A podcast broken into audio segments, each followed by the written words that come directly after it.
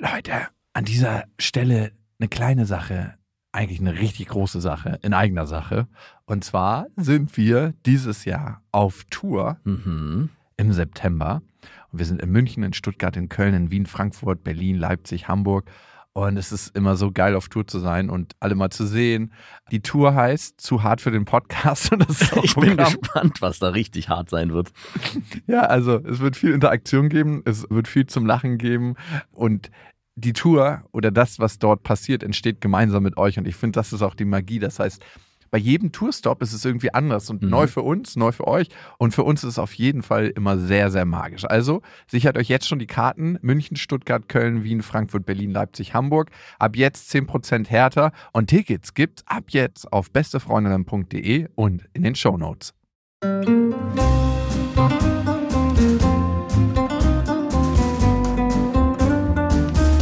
Das sind beste Freundinnen mit Max und Jakob.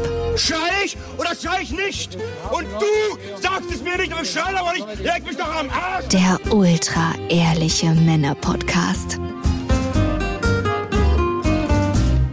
Hallo und herzlich willkommen zu Beste Freundinnen. Hallo? Euer Abführmittel für die Ohren.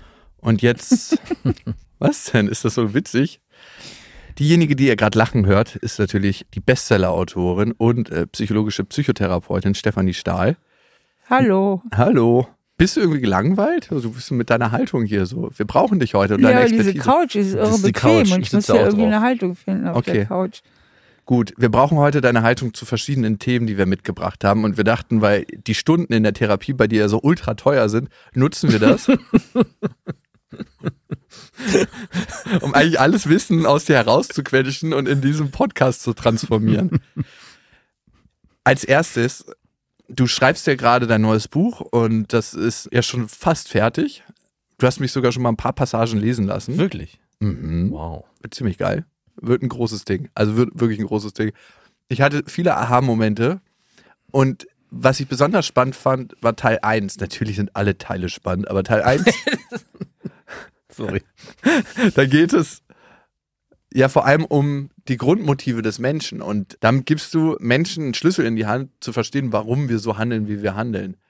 Ja, halt nicht, also Grundmotive. Es ist, das Buch hat ja den absolut bescheidenen Anspruch, im Grunde genommen die Psyche des Menschen zu erklären. Also wie wir eigentlich ticken, wie wir psychisch organisiert sind. Was treibt uns an? Warum treffen wir unsere Entscheidung, wie wir sie treffen? Also, was uns antreibt, ist, dass wir immer unsere psychologischen Grundbedürfnisse befriedigt haben wollen. Wir sind im Grunde sind wir eigentlich ziemlich simpel gestrickt. Also wir meinen ja immer, wir werden Gott weiß wie individuell und unsere ganzen Probleme, die werden ja so spezifisch und so besonders. Aber eigentlich ist das alles nur Thema und Variation, so wie in der Musik. Und wir haben vier psychologische Grundbedürfnisse. Und eigentlich von morgens bis abends und von der Wiege bis zur Bahre geht es darum, diese Grundbedürfnisse irgendwie zu befriedigen. Und die vier Grundbedürfnisse lauten unser Bedürfnis nach Bindung, Anschluss und Zugehörigkeit. Dann haben wir ein Bedürfnis nach Autonomie und Selbstständigkeit. Wir wollen eben auch unseren eigenen Weg gehen. Wir wollen irgendwo eingreifen. Wir wollen uns selbst bestimmen. Wir wollen eine gewisse Kontrolle haben. Kontrolle bedeutet auch mal Sicherheit. Grundbedürfnis Nummer drei ist, wir wollen unseren Selbstwert stabilisieren. Also keiner von uns hat ein besonderes Interesse daran, dass er irgendwie abgewertet und gedemütigt wird. Und jeder hat ein Interesse daran, dass er irgendwie anerkannt wird und ja, sein Selbstwertgefühl stabilisiert. Und das vierte Grundbedürfnis, das ist eigentlich das Offensichtlichste, dass wir ziemliches Interesse haben, gute Gefühle zu erlangen und schlechte Gefühle zu vermeiden. Ja. So. Lust erzeugen, Unlust vermeiden. Genau. Und jetzt sind wir natürlich nicht so ganz dämlich gestrickt, dass es nur um die Grundbedürfnisse geht, aber doch ganz im Wesentlichen. Aber als Überbau kann man auch noch nehmen, dass wir nach Sinn streben. Ja, dass wir durchaus sinnvoll handeln wollen.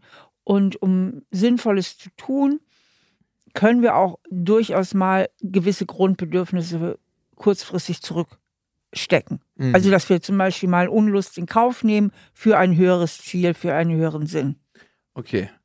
Verstanden. Das packen wir jetzt mal in unseren Psychologiekoffer und das nochmal genauer erklärt und vor allem auch auf einer Reise sehr, sehr deutlich gemacht in deinem neuen Buch. Ich würde gerne auf Themen eingehen, die unsere Hörerinnen und Hörer immer wieder beschäftigen, wo wir Mails kriegen. Wir haben über 20.000 Hörerinnen und Hörer Nachrichten schon gekriegt. wo wir merken, da gibt es irgendwie einen roten Faden. Die kommen immer wieder rein. Das scheint ein größeres Thema zu sein. Wunderbar, die werde ich dann gleich mal nach den Grundbedürfnissen zerlegen. Ja, bitte nicht, also, aber sanft, ja? Jetzt nicht so mit dem Skalpell. Hast du eine Mail mitgebracht? Ich habe keine Mails mitgebracht, aber ich habe ein Thema mitgebracht. Das ist Liebeskummer. Das ist dein Thema? Nö. Okay. Steffi, hattest du schon mal Liebeskummer? Ganz furchtbar. Und als Psychologin. Hört es nicht auf irgendwann? Also gibt es irgendwann so einen Steffi Punkt? ist ja seit zehn Jahren in einer glücklichen Ehe. Ach Ich so. hoffe, dass ich das nicht mehr erleben muss in diesem Leben. Ja, das hoffe ich nämlich auch. Ich hoffe, das Thema ist erledigt. Ich bin der Einzige hier in der Runde, der das wahrscheinlich ich noch würd- Du oft gefährdet. Ich würde Nee. so in Kauf nehmen, nicht mehr so glücklich zu sein, wenn ich nie mehr Liebeskummer erfahren muss. Wirklich? Du auch, Steffi? Äh, Also wenn man so am Scheidepunkt ist, ist also so, ah, Liebeskummer ist ätzend. ja. Warum ist das so ätzend? Ne? Was passiert da irgendwie? Also, Ja, was passiert da eigentlich? Also unser Grundbedürfnis Nummer eins ist natürlich grausam betroffen. Äh, unser Bedürfnis nach Bindung mhm.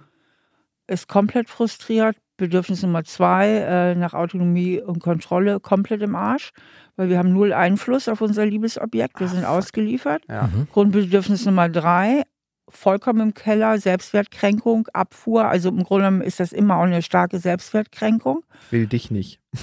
Und Grundbedürfnis Nummer vier, Unlust vermeiden, äh, Lustgefühle gewinnen auch komplett. Also betroffen. alles Alles eigentlich. vier, voll, volle Pulle, Vollkatastrophe. Vollkatastrophe. Ja. Mhm. Okay, und wenn ich jetzt Liebeskummer habe, also ich erinnere mich mal an einen ganz schmerzlichen Liebeskummer, da habe ich als Barkeeper in einem Club gearbeitet und da gab es eine Frau, die ist da immer hingekommen zum Feiern, die hat auch nie wirklich viel getrunken an meiner Bar, hätte mir ein Zeichen geben sollen, aber wir haben uns immer super nett unterhalten. Und irgendwann habe ich gedacht so, wow, das ist eine Frau, die gefällt mir. Und dann habe ich sie ein paar Mal nach Hause gefahren, weil die immer ziemlich lange geblieben ist und gedanced hat. Und wir haben uns auch mal verabredet. Und irgendwann hat sie mir dann gesagt, du, ich weiß, worauf das hinausläuft von deiner Seite. Ich kann nur sagen, mm -mm, bei mir überhaupt nicht. Und ich war noch nicht mal mit ihr zusammen und es hat mir so richtig, als ob jemand einen Teppich nimmt und den so wegzieht unter meinen Füßen, aber ich konnte nicht darunter wegrutschen, sondern bin einfach mit umgefallen. Und ich lag wirklich wie so ein kleiner Embryo. Ich habe ähm, Dancing in the Dark von Bruce Springsteen gehört auf meinem Teppich in der Nacht und habe mich so gekrümmt und in dieser Vorstellung gewählt, dass es doch noch hätte was werden können. Und das war wirklich schlimmer Liebeskummer. Was kann man dagegen tun? Oder gibt es da nichts? Da muss man einfach durch den Schmerz durch. Naja, man muss mal gucken, aus welchen Anteilen Liebeskummer auch besteht. Also einen hohen Anteil hat natürlich auch die Selbstwertkränkung. Mhm, definitiv. Und wenn man die rauskriegt, dann geht es einem schon ein gutes Stück besser. Also ich sage ja immer, Liebeskummer besteht auch zu 80 Prozent aus Selbstwertkränkung. Weil ganz viel, wenn man mal Leuten zuhört, reden die ganz viel von sich. Was habe ich falsch gemacht? War ich nicht gut genug? War ich nicht schön genug? Mhm. Äh, ne? Also im Grunde weint man auch viel um sich selbst. Dass man so das Gefühl hat, halt irgendwie versagt zu haben oder abgelehnt worden zu sein. Ich meine, kein Mensch wird gerne abgelehnt und umso schlimmer ist es dann noch, wenn es um sowas ganz, ganz Wichtiges geht wie Bindung. Ja, das ist halt so ein ganz wichtiges Thema, eben auch Liebesbindung. Und wenn man schafft, diese Selbstwertkränkung zu reduzieren und das Selbstmitleid zu reduzieren, dann geht es einem ein ganzes Stück schon besser. Und dann kann man natürlich auch noch drüber nachdenken, Kontrollbedürfnis, das ist ja eben auch so wahnsinnig betroffen. Mhm. Also eine Zurückweisung löst ja ganz oft auch so einen Klammerimpuls aus, ne? dass man dann erst recht den anderen haben will, weil man so die Kontrolle verloren hat und man will irgendwie die Kontrolle zurück. Man will eben doch von sich überzeugen. Also wenn man das, was wir in der Psychologie als das gespiegelte Selbstwert empfinden, ja, also wenn man diesen Teil rausholt, dann kann es einem schon ein großes Stück besser gehen. Also gespiegeltes Selbstwertempfinden heißt, dass wir ja unseren Selbstwert bei unseren Eltern lernen im Spiegel unserer Eltern. Die spiegeln uns sozusagen, was wir wert sind. Und das ist so eine Konditionierung, die bleibt ein Leben lang erhalten. Das heißt, wenn wir eine Abfuhr erhalten in Liebesdingen oder auch sonst, dann spiegelt uns das irgendwie immer so, mhm, dann bin ich wohl nicht so viel wert. Aber wenn man das mal ganz objektiv betrachtet, also ganz objektiv von außen drauf sieht, was sagt das tatsächlich über meinen Wert aus, Mhm. wenn der andere nicht mit mir zusammen sein will? Was sagt das wirklich über meinen Wert aus? Gar nichts. Gar nichts. Es sagt gar nichts aus. Das sagt Außer, dass vielleicht ich nichts tauge und dass er nicht mit mir zusammen sein möchte. Genau. Die Stimme kommt dann immer wieder so. Wenn du ein bisschen fitter gewesen wärst, wenn du ein bisschen schöner wärst, wenn du ein bisschen intelligenter wärst, wenn du ein bisschen mehr Geld hättest, dann hätte es bestimmt geklappt. Ist denn einer dieser vier Grundbedürfnisse besonders anfällig für Liebeskummer? Also kann man Bindung. die. Bindung. Bindung ist der stärkste. Ich hätte jetzt Ja. gedacht Selbstwert, nach dem, was du gerade gesagt hast. Auch. Kommt drauf an, wie Bindung. narzisstisch die Person ist. Hätte- Ja, bei ihm hätte ich nämlich gesagt, äh, Selbstwert. Dass der Ja. Liebe, wenn ich mir die Liebeskummer von damals angucke und ich mir die Gespräche noch vor Ohren führe und das Geheule, dann war vor allem, war vor allem Selbstwert, glaube ich, das größte Thema. Warum wollte sie mich am Ende jetzt nicht? Und nicht das Thema nach Bindung. Ja. Ja, das stimmt. Ähm, das kann sogar sein, weil die waren ja auch noch gar nicht zusammen. Ja, genau. Also im Grunde kann man tatsächlich vielleicht sagen, kommt auch ein bisschen auf die Phase in der Beziehung. Wollte ich nämlich ne? sagen, also es gibt ja den Liebeskummer, der entsteht, bevor man mit der Frau oder dem Mann, dem Partner zusammenkommt. Also man hat idealisiert den und sagt, ich möchte mit dir unbedingt zusammenkommen und habe schon meine Fantasie ausgelebt und dann sagt sie, ach nee, übrigens doch nicht. Und dann gibt es den Liebeskummer und den finde ich weitaus schmerzhafter, wenn man schon in einer Beziehung ist und gerade in dieser Verliebtheitsphase ist und dann der andere sagt, ach, ich habe nochmal überlegt, aber eigentlich ist es das nicht. Mhm. Und da ist natürlich das Bedürfnis nach Bindung extrem zerstört, weil der, glaube ich, das Ja. Thema Selbstwert wurde schon bestätigt. Sie wollte ja oder er wollte ja mit mir was eingehen und es gab schon die ersten zwei, drei Wochen der Zusammenkunft. Und der Selbstwert, da ist er auch mit drin. Ne? Na, der ist auf jeden Fall Jetzt mit hat drin. sie mich näher, näher kennengelernt. Jetzt hat sie mal mein wahres Ich entdeckt. Zumindest die beste Version. Jetzt habe ich die mich von mir selbst gezeigt. Jetzt habe ich mich gezeigt, wie ich eigentlich bin und jetzt, mh, stimmt. Verdammt. Wow. An dieser Stelle eine kleine Werbung und es ist Coro, ich glaube der Werbepartner, der uns schon am längsten begleitet, ähm, sowohl privat als auch als Buchung hier. Und äh, privat heute Morgen erst beim Frühstück. Ne? Ich dachte, ich hätte eigentlich gar nichts da. Ja. So eine Katastrophensituation. Papa, ich habe Hunger. Ich muss mal kurz gucken, was wir da hatten. Ich hatte eine Banane da und noch einen Apfel. Und was habe ich gemacht? Ich habe meinen großen Vorratsschrank von Coro aufgemacht und dachte, ey, mit dem kannst du zaubern. Ja. Also ich habe erstmal Apfelmus genommen, Ja. habe so eine, so eine Basis geschaffen, dann habe ich Haferflocken von Koro genommen, Mandeln klein geschnitten, Pinienkerne übrigens sind der Killer. Kinder lieben Pinienkerne. Wirklich. Ich, ich liebe auch Pinienkerne. Musst mal drauf achten, wenn du Kindern Pinienkerne gibst. Und natürlich muss man gucken, dass sie das nicht verschlucken, gerade wenn die ganz klein sind. Aber Ja. sobald die kauen kennen und Nüsse dürfen und sowas, Pinienkerne. Ich weiß Mhm. nicht, was es ist, aber meine Tochter liebt sie und alle anderen Kinder, die da sind, lieben sie auch. Und ich habe ein bisschen Pinienkerne rüber gemacht, Mandeln, Walnüsse, habe noch ein bisschen Mandelmus rüber gemacht. Und schon hatten wir ein super leckeres, gesundes, geiles Frühstück. Und man denkt immer so, oh, ist gerade nichts da. Aber wenn man Koro da hat, hat man immer was da. Das Einzige, was nicht von Kuro war, war am Ende die Banane. Und der Apfel. Gibt es auch bei Koro. Die versenden nämlich Gemüseboxen, Obstboxen. Das heißt, eigentlich braucht man gar nicht mehr das Haus verlassen. Und das Schöne ist, Sachen sind günstiger, weil sie in Großverpackungen kommen. Das heißt, einzelne Händlerschritte werden übersprungen und ihr könnt direkt bei Koro bestellen. Und das Beste ist, sie sind auch zusätzlich natürlich noch sehr, sehr lecker. Über 1000 Produkte gibt es bei Koro und wenn ihr euch mal umschauen wollt, haben wir einen Rabattcode für euch, der lautet Beste Freundinnen, alles groß geschrieben. 5% gibt es da auf das gesamte Sortiment, alles auf korodrogerie.de und den Rabattcode und alle Infos dazu findet ihr auch nochmal in unseren Shownotes. Und wie spielt Autonomie dann, dann da eine Rolle in dieser ganzen Liebeskummergeschichte? Keine Kontrolle. Ah, okay. Ne? Du hast ja keine Kontrolle auf die Beziehung. Autonomie ist ja auch immer, Hm. ich kann Beziehungen mit beeinflussen. Mhm. Ja, also ich bin nicht einfach nur ausgeliefert, sondern auch mein Wille zählt und was ich sage. Ja, also Mhm. dass man irgendwie, deswegen ist man ja oft in bindungsängstlichen Beziehungen so gefangen und die Leute kommen da gar nicht raus, weil die oder der Bindungsängstliche ist ja Alleinherrscher über Nähe und Distanz. Ja. Also ich sage jetzt mal, der Bindungsängstliche bestimmt ja, wann er mit jemandem zusammen sein will und wann nicht. Und ihr habt viele Frauen als Zuhörerin, ne? Ja, Sehr viele. Gerne formuliere ich das auch wirklich mal einseitig. Also der Typ zum Beispiel, der legt sich einfach nicht fest und er ist aber derjenige, der immer sagt, ja, jetzt haben wir Nähe oder jetzt haben wir keine Nähe, jetzt habe ich Zeit oder jetzt habe ich keine Zeit, jetzt habe ich Lust mit dir zu schlafen oder eben auch nicht oder wie auch immer. Im Grunde legt der Bindungsängstliche die Spielregeln fest. Das heißt, die Frau auf der anderen Seite hat eben sehr, sehr wenig Kontrolle.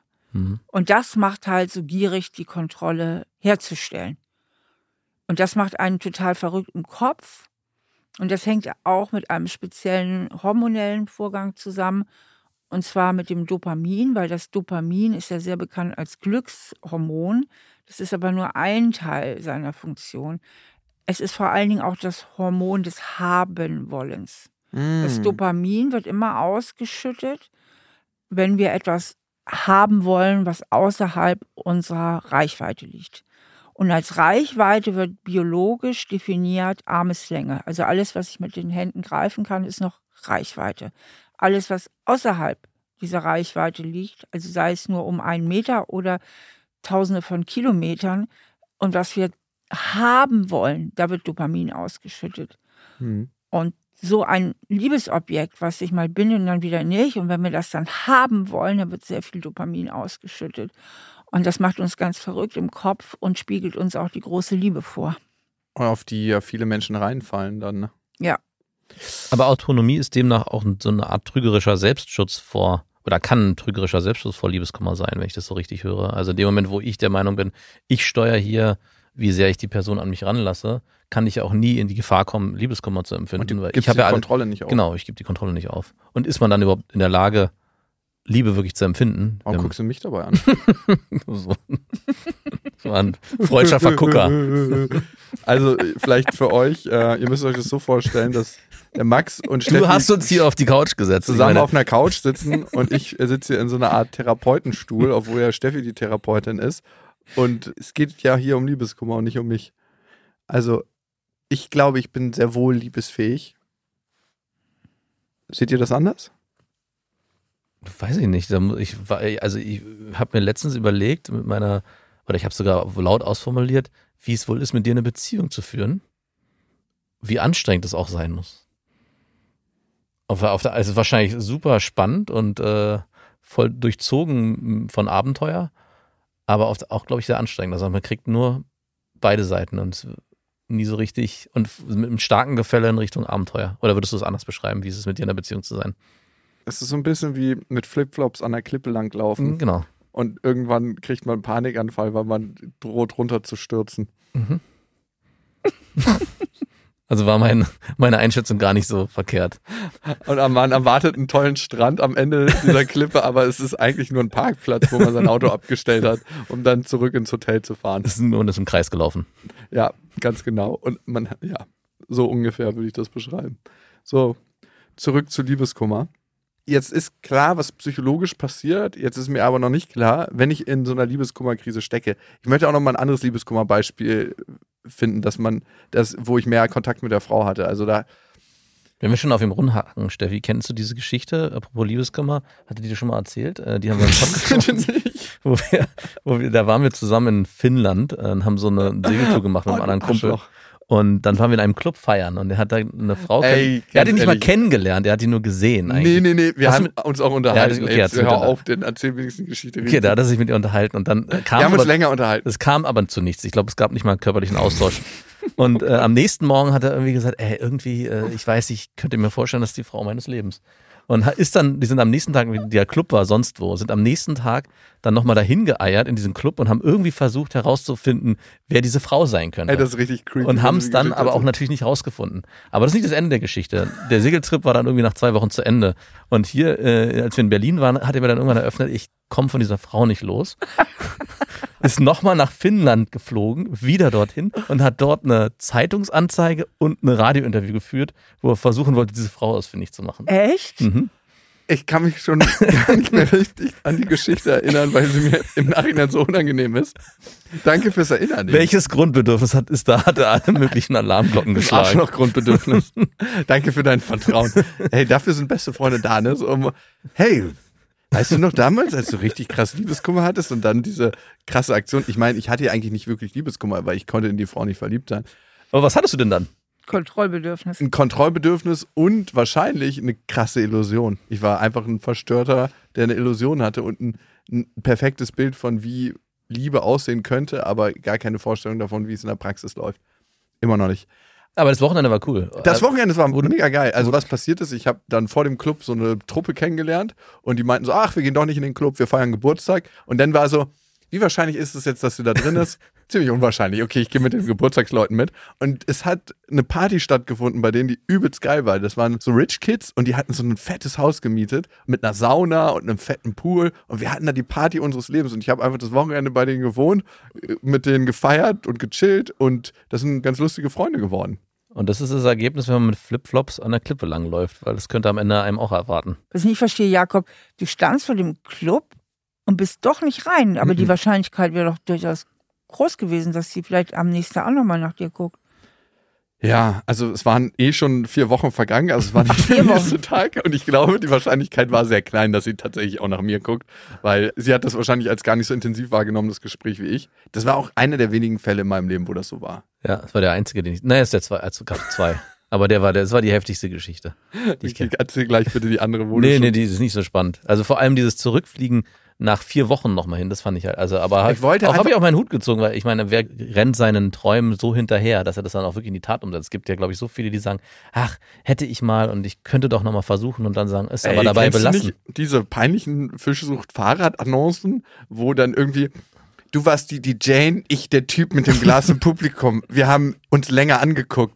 Kannst du dich an mich erinnern? Nein, fucking, ich habe das Publikum angeguckt, während ich Musik gemacht habe. Und jetzt weg mit dir, du Creep. Aber hattest du auch ein Radiointerview oder war das nur eine Zeitungsanzeige? Es äh, war, glaube ich, nur eine Zeitungsanfrage, Ah, okay. aber ein Radio. Ich habe daraus ein Radiointerview gemacht. Es kam später noch die Anfrage für ein Radiointerview, weil ein Radiomoderator dieses Zeitungsinterview gelesen hatte. Nein. Doch, aber da war der Zug schon für mich abgefahren. Ich stand nicht mehr zur Verfügung. und man muss schon sagen, ich habe die Frau am Ende nicht wieder getroffen. Leider nicht, nein. Nee, und äh, die Party war aber geil. Also es hat sich gelohnt. Das Wochenende hat sich als solches gelohnt. Und was es, glaube ich, bei mir war, es hat sich eine riesen Vorstellung aufgemacht, eine riesen Projektionsfläche mit einer Frau, die ich überhaupt nicht kannte. Die sah ganz gut aus. Und das war es eigentlich auch schon. Ich habe mich kurz mit der unterhalten. Aber in diesem Gespräch konnte sie nicht so viel falsch machen und glaube, deswegen war sie ein perfektes weißes Blank für meine Vorstellung von Liebe. Okay, Grundbedürfnisse. Können wir da mal so einen Grundbedürfnisse-Check machen? Nach Kontrolle. Ja, auch nach Bindung, ohne, also man hat ja oft bei Bindungsängsten, da hast du ja schon ein bisschen mal dran gearbeitet, auch an dem Thema, dass man sich über an die verliebt, die irgendwie auch gar nicht so erreichbar sind. Also du konntest da halt im Grunde genommen so einen Bindungswunsch leben, also so eine Sehnsucht und viele Bindungsängstliche, die können sich ja ganz toll verlieben, aber irgendwie verlieben die sich immer nur an so Unerreichbare.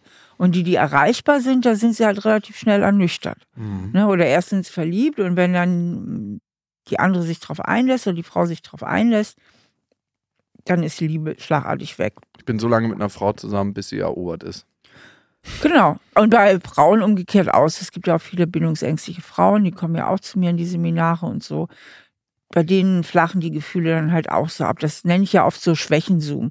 Also erst ist es noch so der Märchenprinz und plötzlich, ach nee, geht doch nicht, der hat ein bisschen Doppelkinn oder nee, der redet zu komisch oder was auch immer. Also auf einmal sieht man da nur noch so eine Schwäche und dann ist man abgeturnt und dann distanziert man sich wieder. Also auch vor allen Dingen emotional. Plaudert Geheimnisse von Freunden aus. Das war kein Geheimnis, haben wir schon mal erzählt. Deswegen habe ich auch Mich trifft es immer jedes Mal in meiner vollen Charme. Kennst du so Sachen, die dir unglaublich peinlich sind? So Ist dir das so peinlich, die Geschichte? Ja, weil ja? wenn ich eine Geschichte von jemandem hören würde, der das gemacht hat, dann wäre der bei mir auf jeden Fall in der Weirdo-Ecke. Das ist ein absoluter Weirdo und ich würde meine Fenster und Türen geschlossen halten, wenn ich wüsste, der Typ wohnt in meiner Nachbarschaft und nicht im Erdgeschoss. Das ist ein Typ, der steht nachts vor deinem Fenster in einem schwarzen Mantel und beobachtet dich einfach beim Schlafen. Ich finde es eine, eigentlich eine ziemlich romantische Geschichte, deswegen erzähle ich die auch ganz gern. In meinem Freundeskreis herum. Darum wollen wir die Leute nicht die Hände geben. Ach, okay, das ist der. Das ist der. Mhm. Okay, Liebeskummer. Was kann ich jetzt tun, wenn ich richtig im Liebeskummer bin? Egal, ob ich wirklich was mit der Person hatte oder ob ich tatsächlich eine längerfristige Beziehung mit der Person geführt habe. Da gibt es ja klar einen Unterschied. Aber was kann ich für mich tun, um diese Gefühle abzumildern? Oder heißt es einfach auch mal, diese Gefühle auszuhalten, die da aufkommen und da voll durchzugehen durch den Schmerz? So, ey, du Ian! Also ich denke, es bringt nicht allzu viel, sich da reinzusteigern, Mhm. sondern man muss auch ein bisschen an den eigenen Stolz und an die eigene Würde appellieren. Ja, also man kann sich auch wahnsinnig reinsteigern in Liebeskummer. Und was hilft, ist Struktur und Ablenkung. Mhm. Ja, also dass man wirklich eine gute Tagesstruktur hat. Vor allen Dingen die Sonntage sind brandgefährlich. In der Woche hat man meist noch so eine Struktur durch die Arbeit oder was auch immer, aber am Sonntag dann, die fühlen sich ja eh so einsam an, die Sonntage, dass man sich ein gutes Programm macht, dass man sich viel gönnt. Mhm. Also, dass man alles Mögliche tut, was einem gut tut, um die eigene Autonomie und die eigene Kontrollüberzeugung wieder zu stärken. Also Okay. wir Psychologen sprechen ja von der internen Kontrollüberzeugung und das meint dieses Gefühl, irgendwas bewirken zu können. Und bei Liebeskummer ist man ja sehr ausgeliefert, total ausgeliefert. Das heißt, alles, was in meiner Hand liegt, in meiner Macht liegt, alles, was ich tun kann, was in meiner eigenen Hand liegt, um mir Gutes zu tun, das sollte ich tun. Mhm. Um mir auch zu zeigen, dass das Leben noch andere Seiten zu bieten hat, als diese eine Person, der ich hinterher traue. Ja, das passiert nämlich oft bei Liebeskummer. Alles Glück wird auf einmal an diese eine Person gehängt. Und wenn diese Person aus meinem Leben verschwindet, ist mein Leben nur noch schwarz-weiß. Hm. Und wenn ich jemals wieder glücklich sein will, muss ich mit dieser Person zusammen sein. Darum reißt einen das ja auch so den Boden unter den Füßen weg. Als ich da wie so ein Embryo auf meinem Teppich lag zu Dancing in the Dark, dachte ich, mein Leben wird nie wieder sonnig werden. Ich glaube aber, den schlimmsten wirklichen Liebeskummer hatte ich nie nach einer wirklichen Trennung, sondern nach einer Trennung mit einer Affäre. Da hatte ich mal erzählt, wollte meine Mutter mir Johanniskraut gegen äh, mein Stimmungstief noch vorbeibringen. Oh, mein Kleiner, ich bringe dir Johanniskraut vorbei. Ich so, Mama, lass das bitte, das kann ich jetzt gar nicht Aber gebrauchen. es gibt auch nichts äh, Schlimmeres, wenn die Mütter sich Mit einschalten, wenn es um Liebeskummer geht. Das ist ein, so ein Gefühl, was ich nicht haben will. Da wird noch so eine Suppe, so eine vegane Hühnersuppe vor die Tür gestellt Ja. und du denkst dir so, ja, ich bin nicht krank, aber es fühlt sich ja an wie krank sein irgendwie. Es war so ein, so das Schlimmste mal Liebeskummer, das hat so drei Tage, ganz, ganz intensiv, das war wie so ein Drogenentzug.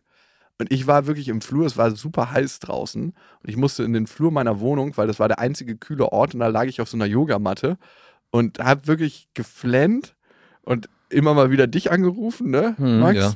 Und du immer schon so richtig entnervt. Ja, bitte, was ist? Ich habe immer noch Liebeskummer. Ich fühle mich so dreckig, wird das irgendwann wieder vorbeigehen. Und ich weiß noch, an Tag drei, da hatte ich mich das erste Mal nach meinem grippalen Liebeskummer-Infekt aufs Boot getraut und war mit Freunden draußen und alle in so einer riesen Partystimmung. Und mir kam die Welt hinten auf meinem kleinen Platz vor wie in Zeitlupe. Alle waren am Feiern und hatten total die gute Zeit. Und ich war hinten links und dachte so, wie können sie das schöne Wetter und das Boot und den Alkohol nur genießen und diese Musik? Alles ist trist. Äh, Das selbstgezimmerte Liebeskummer-Surfbrett steht auch immer noch in deiner Wohnung. Ne? Jedes Mal, wenn ich daran vorbeilaufe, denke ich, das ist doch.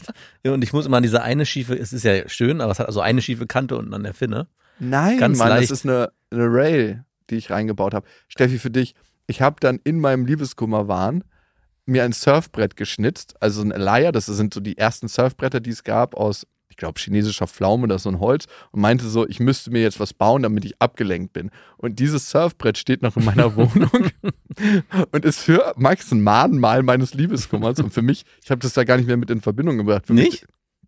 Nee, ist einfach so, dass ich denke so, ja, geiles Ding. Und vielleicht ist das eine wichtige Lektion, wenn es um Liebeskummer geht. Man denkt immer, dieses Gefühl wird nie vorbeigehen. Ich werde jetzt für immer darin feststecken. Aber es hat bei mir mal realistisch drei heftige Tage und zwei Wochen gedauert. Allerdings kann es auch länger sein. Mein Vater Ja. war zehn Jahre mit meiner Ma zusammen. Er hat mir letztens im Wald gesagt, als wir spazieren waren, wie lange er gebraucht hat, um das wirklich zu verarbeiten. Was meint ihr? Bis zu dem Tag.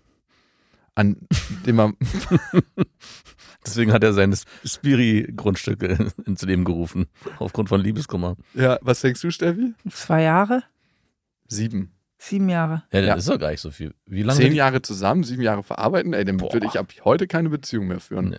Also bitte, ey. Ja, aber gut, aber die, ja, sie hatten auch Kinder, ne? Dich und deine Schwestern. Ja und? Das Ja, ich könnte glaube, auch gleichzeitig Abschreckung sein. Ist So. es dann nur Liebeskummer oder ist es dann auch eine Mischung aus allem? Also auch das Vermissen an das Leben, was man sich erschaffen hat, gemeinsam. Ja, das kann auch sein. Hm.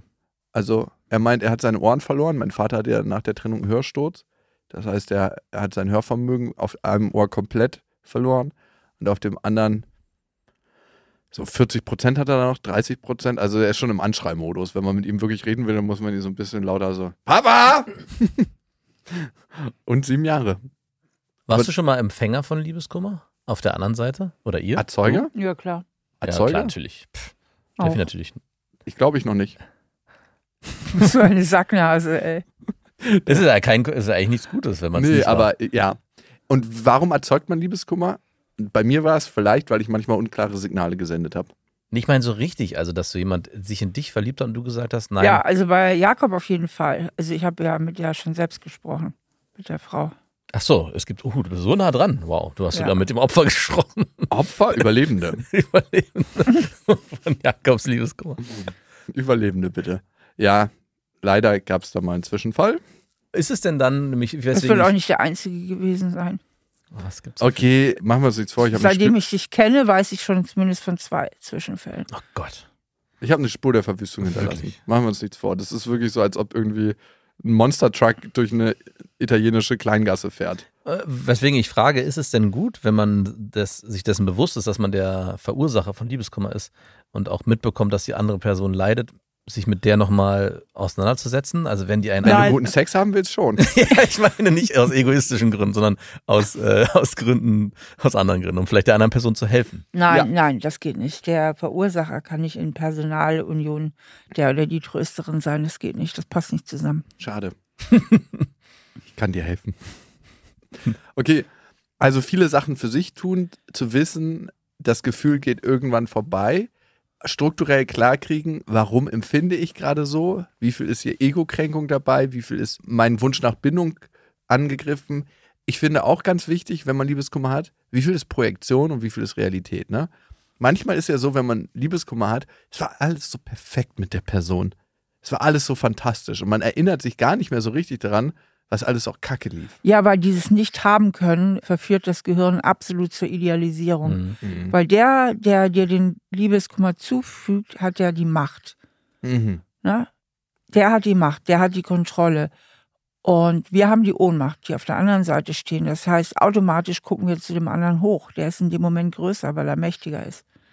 Ja. Und dadurch wird er schon idealisiert, schon durch dieses Hochgucken. Ich erinnere mich noch an diese Surfboard-Frau, ne? Dass du das nicht vermittelst damit, ey. Nein, das jetzt wäre für mich ich so das. aufgeladen mit diesem Liebeskummer. Überhaupt nicht. So wie Kuscheltiere bei Kindern, die man ja auch nicht austauschen darf, weil das ist einmal voll aufgeladen mit der Energie, und dann darfst du kein zweites kaufen. Kannst du bitte einen Bergkristall ein bisschen reiben, bevor du jetzt hier weiter über Energien redest? ja, ich weiß noch, als ich da mittendrin gesteckt habe in dem Gefühl, habe ich mir immer mal wieder versucht hochzuholen, so, aber du weißt doch, Jakob, der Sex war wirklich nicht so großartig mit dir. Doch, der war auch großartig. Nein, Mann, lüg dich nicht selber an. Und selbst das habe ich vergessen, weil der Sex war eigentlich relativ schlecht. Also jetzt nicht ultra schlecht, das war jetzt nicht der schlechteste Sex meines Lebens, aber das hatte ich vergessen im Liebeskummer. Und das finde ich ist ja schon eigentlich ein Element, was man da mal berücksichtigen Was ist kann. eigentlich schlechter Sex? Also, ich glaube, für Frauen ganz oft, wenn der Mann nicht auf die Bedürfnisse der Frau eingeht. Und das ist dann manchmal so ein Sex so, fertig, tschüss. Und für mich ist Sex schlecht, wenn man also zum einen sich nicht wirklich berührt und nahe kommt, also so begegnet. Und ich bin jemand, der, also ich kann es ja nur für mich sagen, was ist schlechter Sex? Schlechter Sex ist, wenn das so ein Abriebsex ist, so einfach nur so, hm, hm, hm, hm, hm, halbe Stunde später, fertig. Ja, wenn man nicht in Verbindung kommt mit der anderen Person. Ja, Kannst du das normal mal das Geräusch? So hört er sich an. Ja, weißt du nicht, was ich meine? Es gibt ja so Männer, die denken irgendwie, es ist so damit getan sein, Lachs irgendwo reinzustecken und manchmal rauszuziehen und wieder reinzustecken und dann ciao. Aber für mich gehört, also was richtig guter Sex für mich ist, ist auch zu kuscheln, sich zu berühren, zu küssen. Küssen ist ein elementarer Bestandteil für mich. Wenn ich keinen Bock habe, mit der Frau irgendwie so auf der Ebene im Team zu sein, dann brauche ich eigentlich auch nicht mit der schlafen. Und dann bin ich auch jemand, der hat nicht gern, also wenn man sich näher kennt, kann man auch mal ein Quickie machen, aber so ein, so ein Fünf-Minuten-Akt, das ist, finde ich, kein Sex irgendwie. Und auch im Nachklang, sich dann nicht voneinander abzurollen und mit so einem Hackentritt aus dem Bett zu befördern, sondern wirklich zu gucken, wie fühlt sich der andere in dem Moment und das ist am Ende wie so ein Tanz, dass man Flow miteinander hat. Und ich? Hm, hm, hm. Fertig, ich gehe dann mal nach. Hause. War es auch so schön für dich wie für mich? Nein. okay, Liebeskummer ist, glaube ich, abgegrast. Ein anderes Thema, was ganz, ganz viele Menschen beschäftigt, ist das Thema Bindungsangst. Und bei uns kommt immer wieder die Frage reingeflattert und da kann ich immer wirklich nur so, so, so ein Stoppschild ranhängen. Wie kann ich einen bindungsängstlichen Menschen von mir überzeugen? Das ist ja schon, die Frage ist ja schon im Kern das Problem. Ja. Also wir hatten ja eben bei Liebeskummer, dass es ganz viel geht um diesen gespiegelten Selbstwert und ganz viel eigentlich letztlich auch irgendwo um ja, den Selbstwert, das eigene Ego, diese Zurückweisung eben schlecht hinnehmen können. Und dass man deswegen auch viel um sich selber weint. Und den anderen von mir überzeugen zu können, ist genau diese Frage. Der andere spiegelt mir, ich will dich mal haben und dann mal wieder nicht. Also nehme ich das Problem zu mir. Mhm. Ich belasse es nicht bei ihm. Also wenn ich richtig schlau wäre, richtig psychologisch schlau, Ja. Dann würde ich sagen, pass mal auf, das ist dein Problem. Du hast da ein Thema mit Bindung. Mhm. Und eigentlich habe ich keinen Bock auf dieses Theater und es gibt noch andere Mütter mit schönen Söhnen. Ja, easy. Fertig aus. So, und das würde ich auch jedem empfehlen, auch um der eigenen Würde willen. Stattdessen wird ja getriggert, hey, irgendwie liegt das Problem bei mir, ich bin nicht gut genug. Warum so wird wir es das? gedeutet. Also muss ich gut genug sein und dich von mir überzeugen. Mhm. Also man kämpft um den eigenen Selbstwert und steht dann mit natürlich auf verlorenem Posten. Aber jetzt kommt noch Mhm. was hinzu. Indem ich das zu mir nehme und ich denke, ich genüge nicht, bediene ich noch ein weiteres psychisches Grundbedürfnis. Frage, welches weitere Grundbedürfnis bediene ich? An Max, bitte. Äh, ich, äh, äh, Bindung. Nein, Kontrolle. Kontrolle. Du hast das Gefühl, ich könnte was dazu beitragen, dass es doch noch funktioniert. Ist natürlich eine fucking Illusion, der wir da Genau. rennen. Wenn der Fehler nämlich bei mir liegt, Mhm. dann kann ich ja wirklich noch die Illusion aufrechterhalten, ich könnte was dran verändern. Wenn ich mir aber vollends eingestehe, der andere hat ein Riesenthema mit Bindung und da kann ich mich auf den Kopf stellen, dann muss ich auch die Hilflosigkeit in dem Moment aushalten Hm. und sagen, okay, da kann ich wirklich nichts machen, dann muss ich loslassen. Davor haben ja viele Menschen so viel Angst vor diesem Loslassen und jetzt kommt Max natürlich wieder das Bindungsbedürfnis ins Spiel, dieses. Loslassen der Bindung. Ah, das schmerzt. Mhm. Ich fühle es jetzt gerade mal. Ist auch nicht so einfach. Das ist ja so ein ganz, ganz heftiger Schmerz, der da aufkommt, wenn man so dieses Bedürfnis nach Bindung und die Bindung als solches loslässt. Da wird ja, das fühlt sich ein bisschen an wie Sterben. Also ich weiß nicht, wie sich Sterben anfühlt. Ein bisschen so, denke ich. Ja. Wird schon so sein. Also ich kann es, so die heftigsten Erfahrungen, wie sich das anfühlt, wenn der Bindungswunsch enttäuscht wird, war, als mir meine Ex-Freundin mal gesagt hat, so im Vorbeilaufen, übrigens, ich glaube, ich ziehe jetzt nach Hamburg. Und ich habe sofort gesehen, wie so meine ganze Welt, die ich mir so aus kleinen Karten zusammengebaut hatte, zusammenbricht. Wie meine Tochter wegzieht und wie ich dann so immer nach Hamburg pendel in so einem Zug und dann so diese so zwei Stunden am Nachmittag, an einem Samstagnachmittag sehen darf, bevor dann wieder, übrigens, tschüss, wir machen jetzt was anderes. Also dieser Schmerz, und ich glaube, den hat jeder schon mal gespürt, wenn der Wunsch nach Bindung enttäuscht ist, der ist abartig hart. Das ist so eigentlich der schlimmste Schmerz, ne? Ja, den hat man ja, ich denke gerade daran, ich habe ja immer meinen tollen, süßen Hund, der gehört aber meiner Nachbarin und sie hat die Kontrolle über Nähe und Distanz. Ich bin total in diesen Hund verliebt und neulich durfte ich den Hund mal ein bisschen länger haben, weil sie im Krankenhaus war und dann musste ich ihn wieder zurückgeben. Das war auch viel Liebeskummer, ne? Ja. Ich wollte ihn nicht mehr hergeben innerlich. Ne? Das ist auch ganz, ganz übel. Ja, ich habe es gefühlt. Also das war wirklich ganz, ganz schlimm. Also wir haben die ganze Zeit von Menschen geredet und jetzt kommt so ein sechstes Kind mit Fell irgendwie hier ins Spiel. Aber ja, der Pain is real. Aber es ist schön, Steffi, dass du so wenig Liebeskummer hast oder so wenig Bindungseinschränkung, dass du einen Hund heranziehen kannst als Beispiel. Was wäre bei dir der schlimmste Verlust, den du dir vorstellen kannst? Wer ist deine Frau? Der schlimmste Verlust wäre mein Mann. ja, okay. Ja, Und natürlich danach der Hund, ne? Und also mein Mann wäre, oh Gott, das wäre eine Katastrophe. Aber wenn du es so prozentual aufteilen müsstest, wie viel, also dein Mann, wenn es 100% ist, wie viel Schmerz davon ist der Hund? Also wenn der jetzt sterben würde, Ja, der Oh, wird der einfach überfahren, der Hund so. oh nee, der wäre hoch. Aber der wird aber so richtig brutal überfahren. Also der wird so weggematscht. Jetzt hör auf jetzt Nein, mit aber dem nur mal Scheiß. ganz kurz für die Vorstellung. Und dann von dem Windstoß, der äh, jedes Auto zieht ja noch so eine Halt jetzt die Windschleife. Klappe, sich. Jakob. Wird, wird er noch so kurz aufgerichtet, dass es so aussieht, als ob er dem Auto hinterher guckt und sich das Nummernschild merken will. Und ist dann noch kläfft. Ich hatte mit, ich hatte mit allem recht, was ich gestern Abend gesagt habe. Zu dir mit allem recht. Ich würde es jeden Tag wiederholen. Und das Schöne ist, es ist Jeden auch so ein richtiger weißer Du Hund. bist Ey, was meinst du, wie kalter, böser Mensch. Ey, was meinst du, War das ernst oder war das im Scherz gesagt? Halb nur noch. Nur noch halb. Nee, Steffi Halb? meinte schon ernst. Ich bin ein richtig böser, kalter Mensch, sagt sie. Was sagst du? ich kommentiere das nicht. Aber Steffi hatte auch ein Drei. Wein gezwitschert, muss man sagen. Also da kommt immer ihre, ihr wahres Aber Ich jetzt, in Vino jetzt kommt doch dein wahres. Nur, dass ich mir vorstelle, wie dein Hund von einem Auto erfasst wird. hast du das nur alle Da oder muss man was? mit rechnen. Gerade ihr wohnt da ja, glaube ich, Wir in haben so letztes Mal im Podcast meine ganze Familie verbrannt. Ja, nur für die Vorstellung mal kurz. Also, aber die ganze Familie, also Max wohnt in so einer Neubausiedlung und da gibt's so eine Spielstraße und ich habe mir vorgestellt, wie einer nach dem anderen in Brand gerät und Lichterloh. Ich weiß, es ist nicht lustig. Auf dieser Straße und alle wollen sich helfen und stecken sich an.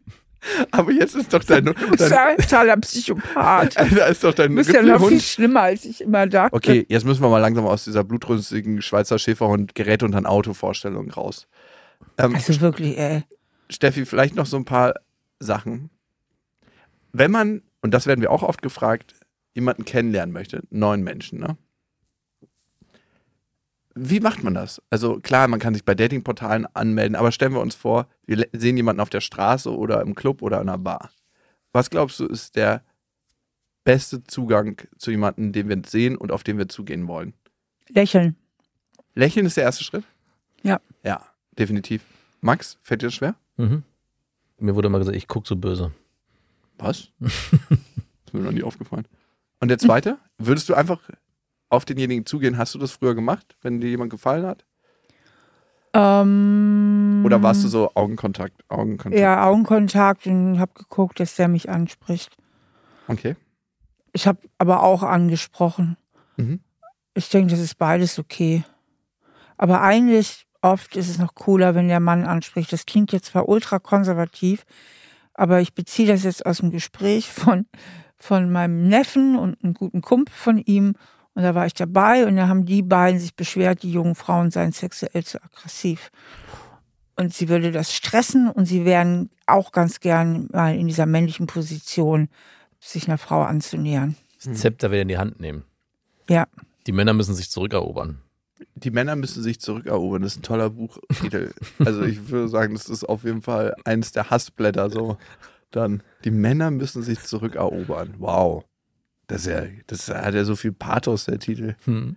Ja. Was ist für dich, Max, wenn du jemanden siehst auf der Straße oder im Club oder. Weil das kriegen wir tatsächlich oft von Männern. Eine Männerfrage ist immer, wie lerne ich eine Frau kennen? Ich war da nie gut drin. Äh, Ich war jemand, der seine Partnerin über den Freundeskreis kennengelernt hat und über den erweiterten Freundeskreis und dann über Gespräche, die darüber entstanden sind. Aber ich bin selten auf jemanden zugegangen, eigentlich fast nie. Hatte ich nie den Mut zu. Hm. Too introvert. I'm sorry. Das können die Extrovertierten besser. Ja. Die Extros haben auch nicht so viel Angst vor einer Abfuhr. Hat ja auch immer wenig mit einem selber zu tun. Denken sich so richtig narzisstische Extros. das hat jetzt gar nichts mit mir zu tun. Ich bin fantastisch heute. Fantastisch. Oh, ich habe mich mal wieder von meiner allerekligsten Seite gezeigt in diesem Podcast. Aber so ist das manchmal. In Stahl gegossen mit Stefanie Stahl. Ihr findet sie auf stephaniestahl.de und da gibt es auch einen schönen Persönlichkeitstest, den man mal machen kann, falls man herausfinden möchte, was man für eine Person ist, ob man ein schrecklicher Mensch ist oder ein guter. Alles auf steffistahl.de. Steffi, vielen, vielen Dank für deine Zeit und äh, die Einblicke in dein Privatleben mit deinem Hund. Sehr, sehr gerne. Das waren Beste Freundinnen mit Max und Jakob. Jetzt auf iTunes, Spotify, Soundcloud, Deezer, YouTube und in deinen schmutzigen Gedanken.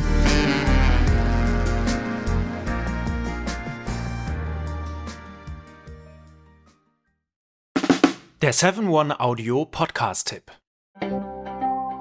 Hello, wir sind's, Max und Jakob von Beste Vaterfreuden. Und wenn ihr euch ein langweiliges Thema aussuchen könntet, ne, es gibt ja so richtig langweilige Themen. A, ich höre jemanden dabei zu, der Uhren zusammenbaut.